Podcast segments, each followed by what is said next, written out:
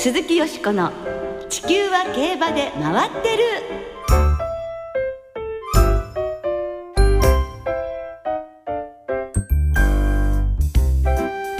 皆様こんばんは鈴木よしこです。お元気でいらっしゃいますか？地球は競馬で回ってる。この番組では週末の重賞レースの展望や競馬界のさまざまな情報をたっぷりお届けしてまいります。今日もよろしくお付き合いくださいね。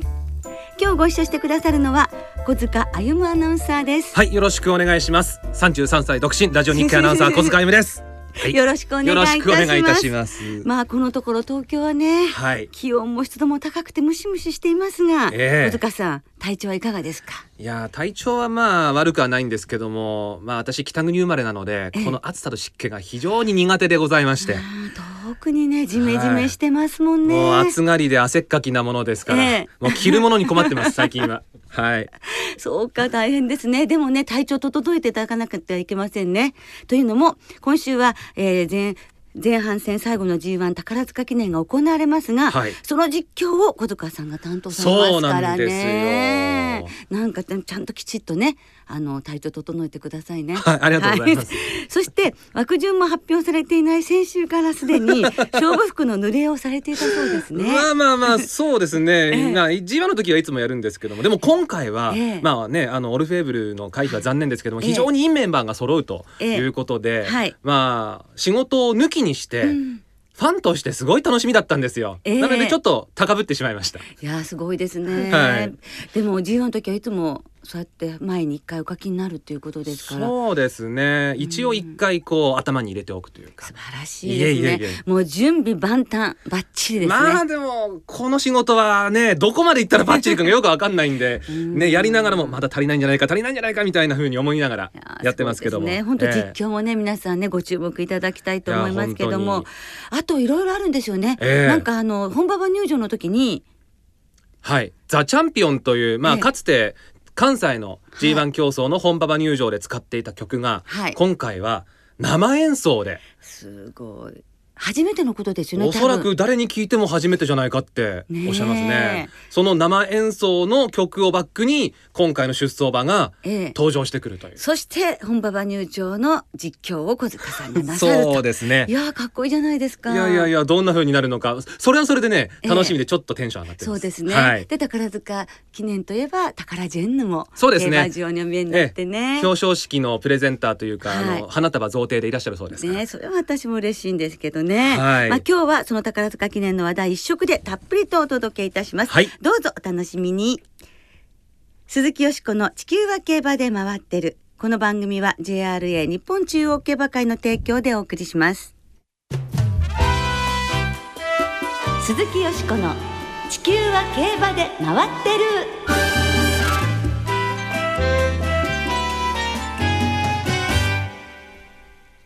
宗広義孝さんに聞く宝塚記念攻略法。ということで、はい、先週の函館競馬攻略法に引き続き今週は宝塚記念の攻略法を競馬アナリストの宗広義孝さんにお聞きしていきます。はい。まあ、宗広さんはですね競馬関係の雑誌の執筆ですとかテレビ出演など幅広く活躍されておりますが我々ラジオ日経の第2放送の競馬中継にも毎週ご出演いただいてるんですよ。はい、ね、私は先週初めて直接お会いしてお話をお聞きしましたが、えー、興味深い話がたくさんありましたね。そうなんですよ。まあ競馬場ごとの馬場を見極めて、その馬場に適性のある馬を見つけるという、うん、まあ予想スタンスと思うんですけども、はい、これは非常に説得力がありまして。ね聞き入ってしまいました、はい、で今週は宝塚記念出走馬の阪神競馬場への適性などたっぷりお聞きしましたので早速お聞きいただきましょう改めて阪神芝2200メートルの特徴というと。そうですね。まず一つは内回りコースっていうのが大きいですね、はい、阪神コースは今芝は外回りコースができてその直線の長さっていうのが内と外では大きく違いますから直線の短い内回りコースっていうのは上がりがかかりあの他の酵素にもかかるっていうか、はい、っていうのがまず大きな特徴ですね。はい、で元々の阪神の芝自体も重い芝ですし梅雨の時期で雨の可能性も十分ありますから、うん。はい、重い芝でしかも直線が短くてペースが上がりやすいので上がりがかかるっていうのが大きな特徴だと言えると思います。はい。それを今回まあ三強に絞って改めていただくとどうでしょうか、はいはいそうですね。まず、えー、一番注目しているのは、えー、ジェンティルドンナなんですけども、はい、こちらはねその過去ほとんどがいい成績なので、ええ、その着順だけを見るとちょっと分かりづらいんですけども、はい、例えば三冠競争とかでね、ええ。えー、過去あの見比べてみると、はい、僕は一番強い競馬をしたのがオークスで、はい、一番弱い競馬をしたのが秋華賞だと思うんですよ。でこの2つの差は何かと言いますと、ペースなんですね。このオークスは、えー、前半が57秒台で流れるような非常に速いペースで、えー、オークス史上最高のあの走破時計で決着しますそのハイペースの流れをもう楽に圧勝したと。で、えー、秋華賞は逆にですね超スローペースでの上がり勝負でしたよね、はい、まあ、直線が短いこともありましたけどもギリギリビルシーナをえ捉えました。えー、このそうですね。この二つの差からジェンティルドンナは僕は激流のあの激しい競馬に強い馬だっていうふうに位置づけています、はい、しかしですね、ええ、この馬ジャパンカップでですね、ええ。瞬発力勝負で32秒8という上がりを使って、はい、オールフェーブルを破ってるじゃないですか、はい、なのでこの馬もとんでもないですけど、僕はこの馬のキャラクターっていうのは、えー、激流ハイペースの競馬で上がりの、えー、かかる競馬に強いよより強さを持っているっていうふうに考えています、はい、はい、そうすると今回はどういうふうになったらジェンティルドンナはいいんでしょうか、はい、そうですね、まあ、今回展開面を考えると、えー、まあ、シルポートが、まあ、短期に握ると思うんですけど、えー、おそらく58秒から59秒台ではいくと思うんですよ。うん、なのでそれはまあそこそこ G1 でもまあ速いペースだと言えるので、ええ、そのシルポートが打つ逃げっていうのはジェンティルドンナにとっては、うん、えー、バッチリ当てはまると思います。はい、はい、そうすると、はい、あのジェンティルドンナが一番その三強の中では宝塚記念に。そうですね。ゴールドシップもですねあのまあ次のすみません。先にゴールドシップの話い。きますけども、このまま上がりかかる競馬の方がいい馬なんですよね、自らその流れに持ち込んでますよね、はい、過去ね一番速い上がりを使ったレースっていうのが共同通信杯で上がり33秒6っていうのを使ってるんですけど、あの時は今とは全く違う競馬で4番手から抜け出しと、はい、今はね、距離、距離であろうが、前半のペースであろう何が何になろうが 関係なく、はい、もうすごいところから競馬してるじゃないですか。すね、だあの競馬はね、はい、やっぱ今は僕は望めないと思うので、そのこの馬も上がりのかかる競馬っていうのはプラスだと思うんですけども、僕はその距離が短縮されるっていうのは正直いいとは思わないので2200という距離でのスタミナ勝負を考えたら僕はジェンティルドーナーの方が上じゃないかなっていうふうに考えてます。はい。はい、もう一度フェノーメノは？フェノーメノはですね、うん、まあ、えー、過去強い勝ち方をしたレースっていうのあまあ強い競馬をしたっていうのを考えると僕は、えー、日本ダービーと、えー、天皇賞秋と前走の天皇賞だと思うんですね。はい、この3つに共通してる点っていうのは、ええ、東京と京都という軽い芝の属性を持ってるコースで強い競馬をしてるんですよね。はい、この馬スタミナも、えー、瞬発力も持ってる馬なので言えばこの馬もまあ、えー、万全タイタイプではありますけども最高の僕はあの適正っていうのは軽い芝の瞬発力勝負かなっていうのもちょっと考えてるんですよね。なるほど、はい、ちょっとこの馬の場合はまだ見えてない部分があるので、えー、それはちょっとあの難点ではあるんですけどもね。はい、はいあと三強の中では一番魅力的なのはジェンティルドンナということですね。三、はい、強以外でそうですね。そのジェンティルドンナが一番人気が予想されるので、えー、ちょっと一番人気が一番いいっていうのは僕のキャラじゃないので、あのーはい、穴馬言いたいと思うんですけども、はいはい、まあ一番注目しているのは中山ナイトです。このまあ誰もが知ってるようにもう中山校舎ですよね。えー、で阪神と中山っていうのは僕の中ではもう一緒と考えてるんですよ。で阪神実績は0003となってますけどもこれあの4着5着とあと去年の宝塚記念なんですけども4着5着の産経大阪杯と鳴尾記念っていうのはペースがとても落ち着いて、切れ味勝負になってしまったんですね。はい、この馬切れ味を要求されると厳しい馬なので、はい、上がりのかかる流れならこのメンバーでも食い込みがあってもいいんじゃないかと。はい、ここ2走の、えー、東京と新潟っていうのは切れ味要求される軽い芝ですから、はい、この軽い芝から重い芝の阪神に変わる今回っていうのは、え絶好の狙いじゃないかなっていうふうに考えています。なるほど、はい、そうですね。なんか買いたくなっちゃいます。ありがとうございます。はい。じゃあ真中もないと辛いあでも頭にもそうですね。やはり三強を中心に紐として中山ナイトをちょっと買いたいなと思っています。はい、はいそして今お話に上がりました、はい、ジェンティルドンナそれから中山ナイト、はい、残念ながら出られなかったんですけれども、はい、オルフェーブルそうですね。ね凱旋門賞に登録していますけれど、はい、そのあたりは適正どうでしょうか？そうですね。まああの中山ナイトはその重い芝、はい、あの前日通り非常に得意にしているので、ええ、いいと思いますね、はい、あとジェンティルドンナもその今回の宝塚記念できっちりと重い芝の、えー、対しての適性が出ると思うので、ええ、まあ、ここで僕はあの期待通りのパフォーマンスをしてもらえれば凱旋門賞でも大いに楽しみだと思います。はい、はいオルフェーブルはまあ去年も経験してますけどね。そうですね。この馬の場合はまあね、あのもっと軽い芝の方がいいことは確かなんですけど、まあ去年あれだけのパフォーマンスをして、ね、したのですから、今年もね期待するっていうのはもちろんもう当然だと思います。そしてもう一頭、はい、絆です。そうですね。ええ、絆はあのダービーで早い上がりで差し切りましたけども、それまでのパフォーマンスっていうのは上がりのかかる競馬をねじ伏せるっていう競馬を見せていたので、こちらもその論者の馬場っていうのはちょっと逆に僕は東京よりも向いてるんじゃないかっていうふうに考えてます。ああ、はい、そうですか。なんか本当に楽しみが広がるそうですね。感じがしますね。はいあの宝塚記念の予想に皆さん今日の宗弘さんのお話をぜひえ参考に加えていただけたらと思います。宗弘さんまた機会がありましたらぜひいらしてください、はい、こちらこそどうぞよろしくお願いします。今回はどうもありがとうございました。どうもありがとうございました。宗弘さんのお話でした、はい、まあ少し気が早い気もしましたけれども秋の凱旋門賞へ向けロンシャン競馬場への馬場適正まで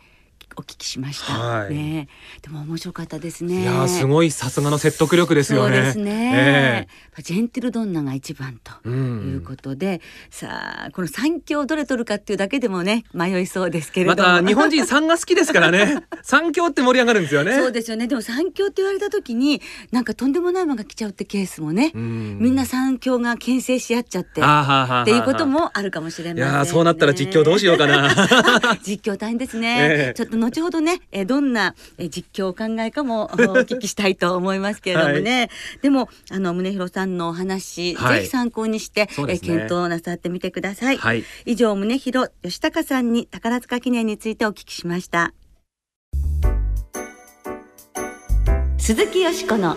地球は競馬で回ってるさてここからはあさって阪神競馬場で行われます G1 宝塚記念のお話で盛り上がってまいりましょう。はい。今年54回目を迎えます宝塚記念なんですが、はい、過去の勝ち馬には歴史的な名馬がずらりと名を揃えてました、うん、まあそれもそのはず春シーズンにビッグレースを戦い抜いてきたスターホースが一堂に会する上半期の総決算のレースですからね。で去年はオルフェーブルが池添騎手涙の復活 V でした。ねその前大変でしたからね。ねただ不思議なことに宝塚記念をこれまで連覇した馬はゼロなんですね。それどころか2回以上優勝した馬がいないんですね。はい、でまあ去年勝って今年は連覇の可能性もあったオルフェーブルがですね、はい、出走回避しましてこれが本当に残念。残念ですね。ね見たかったねオルフェーブルがいるレースね。ただそれでも、はい、素晴らしいメンバーが揃いました。そうなんですよね。楽しみですよ。でまあリスナーの皆さんからもですね思い出の宝塚記念いただいております。はい立東少年マモマモさん。思い出に残ってる宝塚記念1999年グラスワンダーが勝った時、うん、この年から専用のファンファーレが登場して記念の CD が無料配布されました。なるほど。99年からだったんですね。最近だと思ってましたけど結構。うんね、ね、はいありがとうございます。はい。あとメジャイさん。思い出に残ってる宝塚記念ひしミラクルが勝った。2003年。ひしミラクルの単勝を1000万円買った人がいた。びっくりしました。ミラクルおじさん、ね、そうでしたそうでした。すごい金額になったんですよね最終的にね。そうでしたよね、えー、確かにね、はい、本当にもうあの印象に残ったレースもねたくさんありますよね。はい。でよしこさんが一番思い出に残ってる宝塚記念は何でしょう？はい。1991年目白ライアンの勝ったこのレースです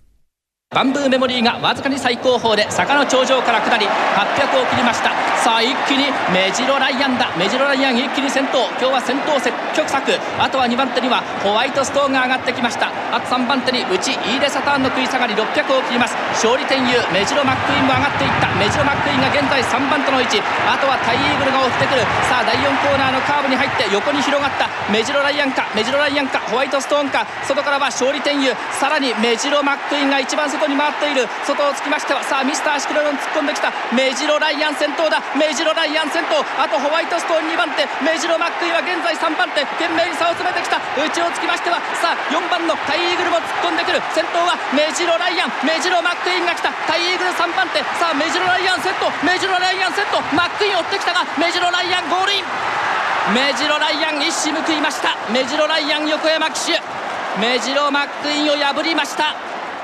というメジロライアンが6度目の G1 挑戦で、ようやく G1 ホースに輝いたというレースがこのレースだったんですが、京都競馬場で行われたんですね、この時は、はい、それでも実況を聞きになっていただいて、まあ、広瀬慎一アナウンサーの実況でお届けしましたが、はい、向こう上面のところでわーって大歓声が上がったのがすね、ね、あれはですねいつも後方から進むメジロライアンがこの時は逃げるイーデサタンをめがけて進出していったんですね。早めに。だからもう場内がどよめいちゃって、えー、いやライアンいくらなんでもそれは早くないかみたいな思いがね、あのどよめきに変わったんですけれども、えー、4コーナーで完全に先頭に立ってそして、えー、直線は傷んでない真ん中を通って伸びて追い込んできたメジロマックイン一番人気ですね。単枠指定だったんですが、一馬身2分の1の差でゴールしたんですが、えー、もうね4コーナーからもう回ってきた時にはもう勝利への気迫人馬の、はい、それがもうねひしひしと伝わってきました、え。ー、もう入魂どころじゃない感じのね もうとにかく横山の弘騎手、えー、23歳。あそうですか。ですよ。で僕の馬が一番強い負けられないっていうふうにずっと言い続けていらっしゃって皐月賞3着ダービー2着菊花賞3着有馬記念2着、えー、春の天皇賞4着とね、うん、単勝で応援すると2着。でなんか枠連で応援すると2着。3着ってなって じゃあもう副賞でしょって言うと4着っていうそういうねもう本当に私大好きだったので愛すべきキャラですね。もうそうなんですよだから歯がゆい思いをするたびに、えー、もっとどんどんどんどん好きになっていったっていうまでその勝ちきれず歯がゆかったメジロライアンがね早手の術というか先手の術というか G1 ホースに輝いてお見事あっぱれっていう感じだったのね。で横山紀弘騎手はイニングランを終えてそして戻ってきた時に大観衆の前でヘルメットを脱いで、はい、そして頭をぷっぺこりっていう感じで下げて大観衆にね答え声援に答えたんですね。もう本当にねようやく G1 ホースになってくれて嬉しかったです。はい、で目白目白でね決まってそうですね。はい、という目白ライアンをね今回はご紹介させていただきましたけれどもこの当時に流行っていた曲は小泉京子さんで「あなたに会えてよかった」鈴木よしこの「地球は競馬で回ってる」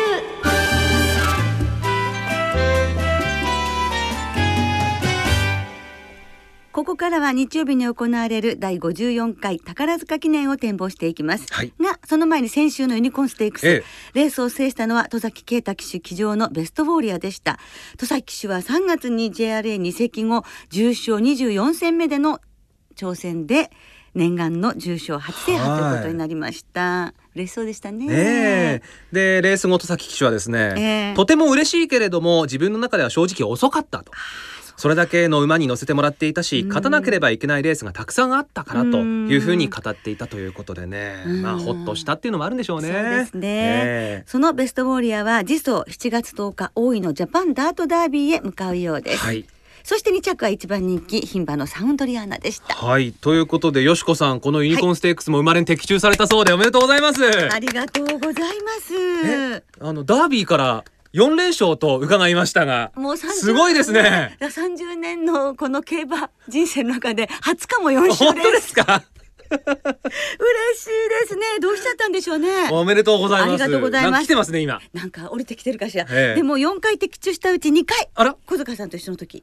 なんかそうみたいですね。あの小塚さんのおかげかもしれない。本当ですか？勝利の女神じゃなくて、勝利の女神？わかんないですけど、まあ今日僕もね、えー、ご一緒させていただきますんで、えー、宝塚もぜひ。いやご一緒っていうのはねなかなか難しいと思いますけれども頑張ります。はい、お願いします。それでは宝塚記念の展望に参りましょう。はい、宝塚記念芝2200メートルの G1 です。出走11頭と少ないですが、うん、4歳3強ですね。ジェンティルドンナ、ゴールドシップ、フェノーメナといった、はい、こういったところが中心となって争います。オルフェーブルがいないのは残念ですけども、残念ですけどもそれでも素晴らしいメンバーバーが揃いましてこの三強の戦いというだけでも非常にね残るね世紀の一戦って感じがしますもんね、はい、さあお天気がちょっとちょっとですねだいぶ阪神はですね水曜日木曜日と雨が降ってまして、はい、まあこの金曜日にもまだ雨降り続いてます。正午現在で天候雨で芝コースが主。で、まあ、金曜日も、まあ、夕方ぐらいにちょっと強まるっていう予報もありましたんで、うん、まあどのぐらい乾くか、まあ、土日は雨はないそうなんでね。えー、はい、ねだからちょっとね、まあ、量までいかなくてもねかなり乾いてくることは期待できそうです、ね、はい、まあせっかくですからいい舞台でね、そうですね。やりたいですもんね。はい。さあということで、えー、よしこさんの予想ですが、はい、まず何を褒めするかということですよね。えー、その考えましたけれども、ジェンティルドンナ56キロ、はい、55からこの1キロがね、うん、答えるかもしれないんですが、岩田騎手が男馬より2キロ軽いってそういうふうにわざわざ、ね、女馬だから2キロもらってるんだけど、えー、男馬より2キロ軽いのはいいっていうこの感覚がね、なんとも頼もしいと思いますし。えーあのやはり可愛い子には旅をさせ海外遠征から戻ってきて精神的にとってもたくましくなったというので、やっぱりもうジャパンカップ見たりするとねこの馬強いと思いますので、えジェンティルドンナを本命にしてまずは単勝ということにします。でもちろんゴールドシップそれからあのフェノメノ強いんですけれどもこれで馬券面白くないので相手は当選ラ当選ラ6番です。はい、そして何と言いましても、ええ、なんでこの当選ラインするかというと竹豊騎手とのコンビでは5回走って2勝2着着1回3着2回と、えー、もう本当に副勝率100%っていうコンビですし、うん、あのね宝塚記念で宝ジェンヌが見えるっていうことはさっきお話したんですけれども、はい、まあ、そういうわけで宝塚歌劇が今何やってるかというと、えー、ロミオとジュリエットやってるわけ。はい、でそうするとジュリエットを探せじゃない。そうすると牝馬一頭。なるほど。でジュリエットは J で。もうねジェントルドンジェンティルドンナなんですよ。でなんで当選ラーかというとお母さんがプリンセスオリビアで、はい、私が初めて見たロミオとジュリエットはオリビア・ハッシーなわけ。はあ、もうもう人形のように可愛かったんですよ。ですからまあ宝塚記念ですから6番11番のワイドで。ワワイドで？はい行かせていただきます。生なくワイドで。はいワイドで。はい、で当てたいのでなあの中山ナイトと11番も8番11番のワイド。ワイド入れたいと思いますわかりました。さんは？えっ、ー、と本命はフェノーメノにしました。はい。で、えー、穴で面白いと思うのはヒットザターゲットですね。あ、一番ね。はい、もうインコース得インコース走るのが得意な馬ですから一番枠いいと思います。そうですか。はい、じゃあ一番十一番のワイドも加えたいと思います。ああ、ぜひぜひお願いします。はい。そんなすいませんね、宝塚歌劇団馬券ということになってしまいましたけれども、はい、宝塚記念を的中させて楽しい週末にいたしましょう。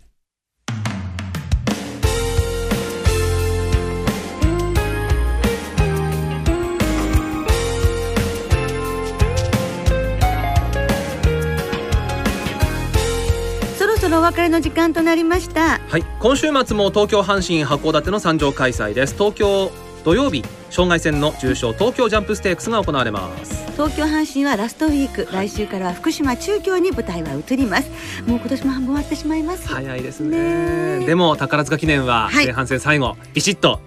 当てたいですね。そして好レースを期待したいですね。はい。さて、よしこさん、あの、はい、来週の金曜日夜、テレビにお出になるということで。あ、そうなんです TBS テレビ、はい、爆報！ THE フライデー。はい、夜7時から。はい、来週金曜日。そう、東京競馬場でロケしましたので、ぜひご覧になってください。はい。